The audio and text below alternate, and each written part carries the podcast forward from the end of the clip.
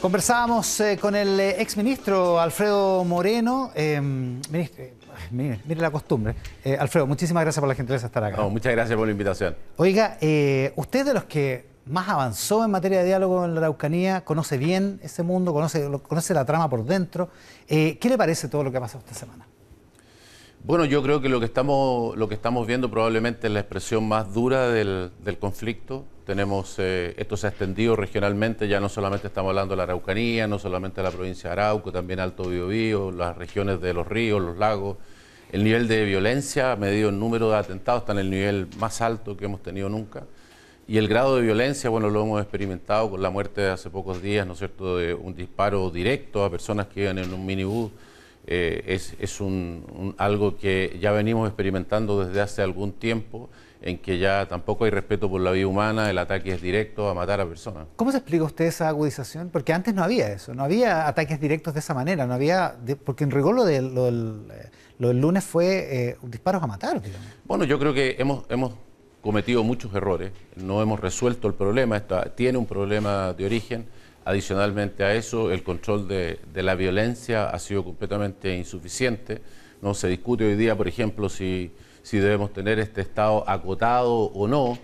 Eh, partamos por decir que nunca debiéramos haber levantado el estado de emergencia que existía desde el gobierno anterior, así que el, el gobierno podía decir yo quiero terminarlo, que siempre uno quiere terminar un estado de emergencia, un estado de emergencia es por su propia condición algo que tiene que ser temporal para resolver problemas, pero uno puede decir esta es la situación con que me encuentro y yo lo voy a terminar cuando logre controlar a las personas violentas. Tenemos equipos que están absolutamente organizados para cumplir su tarea. Pero que hayan, que hayan aumentado la apuesta en términos del grado de violencia, en términos de la, de la entidad de la violencia. ¿Qué le- Bueno, yo ¿cómo creo, yo, creo que hay dos elementos. Uno, el que acabo de mencionar, y el segundo es que indudablemente aquí, como en todos los lugares, no solo en Chile, en el mundo, donde el Estado se retira, lo que, lo que sucede es que ese vacío no, queda como un vacío, lo llenan Ah. los que tienen los recursos, los que tienen el dinero, los que tienen las armas, los que tienen el poder. Eh, impera la ley del más fuerte.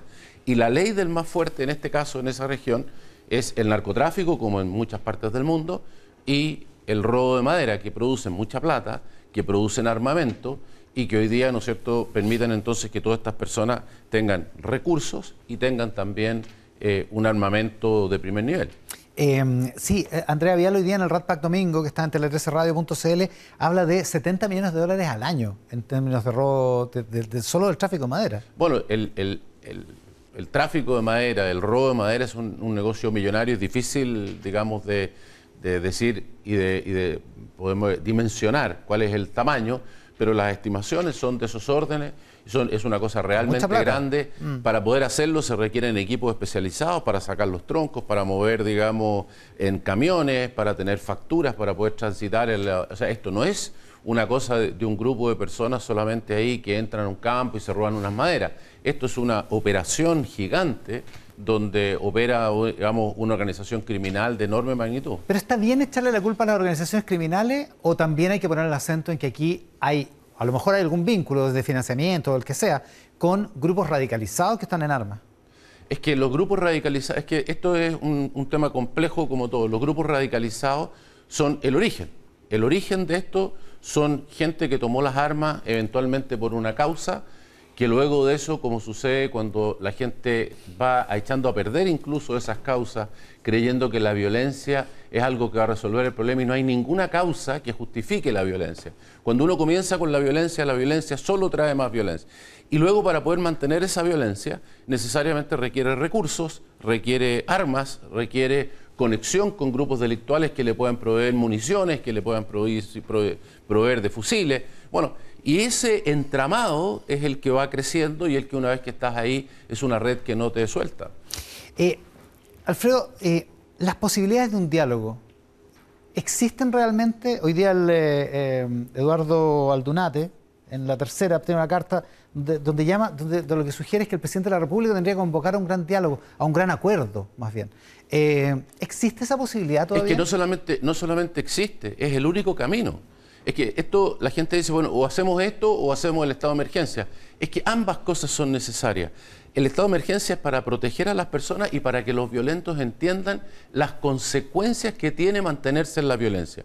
Si uno no tiene, ¿no es cierto?, a las personas que están en la violencia sufriendo las consecuencias de ese camino, tampoco nunca los vas a tener en la mesa de diálogo. Tú necesitas tener además un diálogo que los incorpore a todos.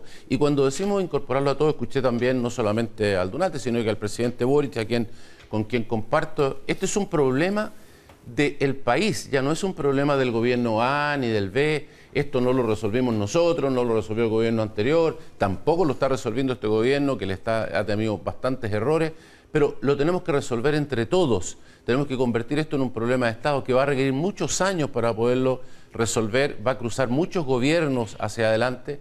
Ese diálogo hay que iniciarlo, hay que iniciarlo con el apoyo de todos, pero como digo, hay que hacerlo también determinando la posición de quienes están sentados en el lado del país que no son mapuches, que no son parte de esos grupos, sino que de las víctimas, de los que quieren progresar, de los que representan al resto de los chilenos.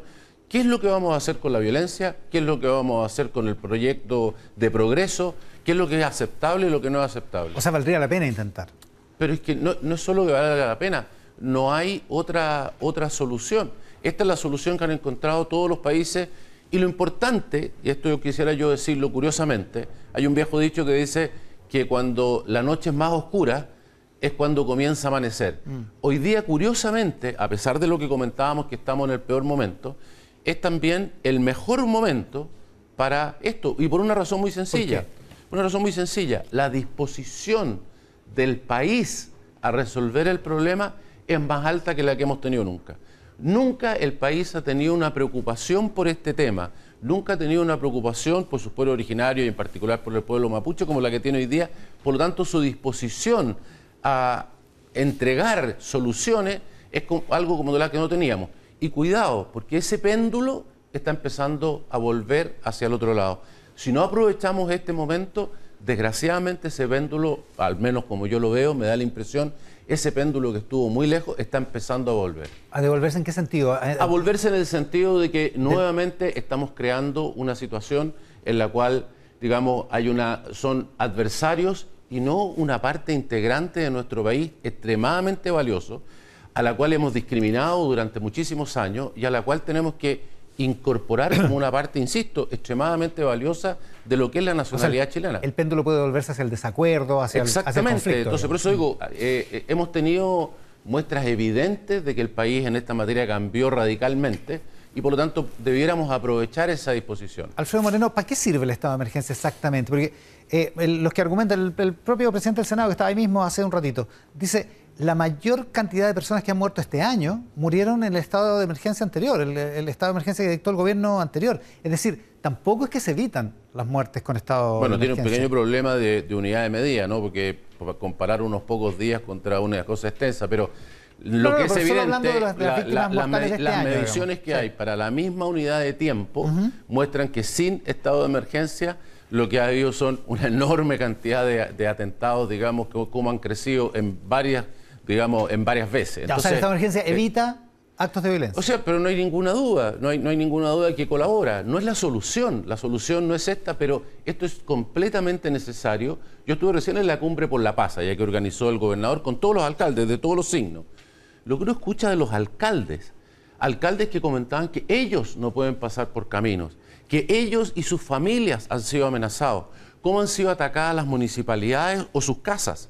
Estoy hablando de autoridades, estoy mm. hablando de personas que tienen todos los elementos, digamos, para poderse defender. Bueno, ellos se sentían inermes frente al, tema. Entonces, sirve para eso, pero sirve también, como vuelvo a insistir, para que estos grupos pequeños, que no son la causa mapuche, que no son, son personas, digamos, que ya a estas alturas han olvidado eso, nacieron a lo mejor de eso, pero hoy día están imbuidos en su violencia y en, en lo que los ha llevado a esta lucha estas personas entiendan que ese no es el camino y que ese camino tiene consecuencias muy duras para ellos. ya, segunda vez que habla de las consecuencias. ¿Qué significa eso? ¿Cómo hay que combatir estos grupos? Con la ley, ¿Hay, que, combatirlos militarmente? Con, la, con la ley, con lo que establece la ley, las personas que hacen esto deben estar en la cárcel. Las personas que hacen esto y que disparan tienen que tener una respuesta, ¿no es cierto?, del mismo nivel del Estado. El Estado tiene una fuerza legítima que tiene que utilizar. Entonces, cuando el Estado se retrae, ¿no es cierto? Lo que sucede, eh, vuelvo a insistir, eh, que es que crea un vacío que lo llenan otros. ¿Y por qué el Estado se retrae? Porque no estamos hablando solo del gobierno Boric, estamos hablando de todos los gobiernos para atrás. Pero ¿Por, qué el Estado se retrae? Usted que estuvo ahí, ¿por qué el Estado Pero se por retrae? eso digo, hoy día lo que vimos es que cada vez que se retrajo, lo que sucedió fue que esto fue llenado por personas que llenan, digamos, ese vacío con el dinero del narcotráfico, con el dinero del robo de madera. Mire usted lo que le pasó a la ministra Sistes cuando intentó entrar a Temucuicuy, incluso acompañada del padre del joven Catrillanca, y que no pudo entrar porque fue, no solamente le dispararon a lo lejos, sino que adicionalmente a eso quemaron los autos. Los tres autos que fueron quemados, los tres eran robados. O sea, lo que uno ve que ahí, imagínese usted lo que es la vida no solamente de las personas que no pueden ingresar, ¿usted se imagina lo que es la vida de las personas que viven hoy día ahí adentro? ¿Usted cree que todas las personas que están ahí están felices de vivir en ese contexto con plantaciones de marihuana, con autos robados todos los días, con personas que tienen armamento de esa, de esa magnitud?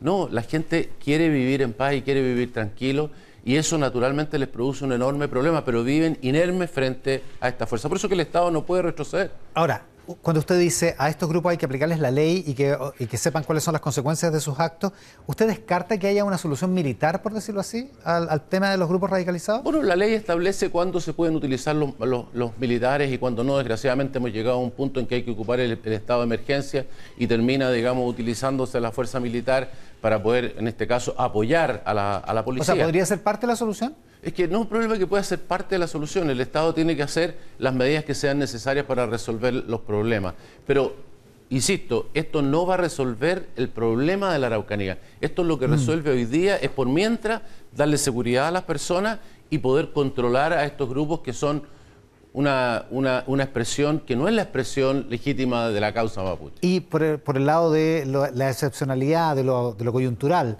el estado de emergencia, ha dicho el gobierno, lo decía el senador Elizalde recién, eh, es un estado que es excepcional, que es transitorio, que no puede ser permanente. Si el gobierno hubiera seguido de largo, estaríamos ya ante, a punto de cumplir un año en estado de emergencia.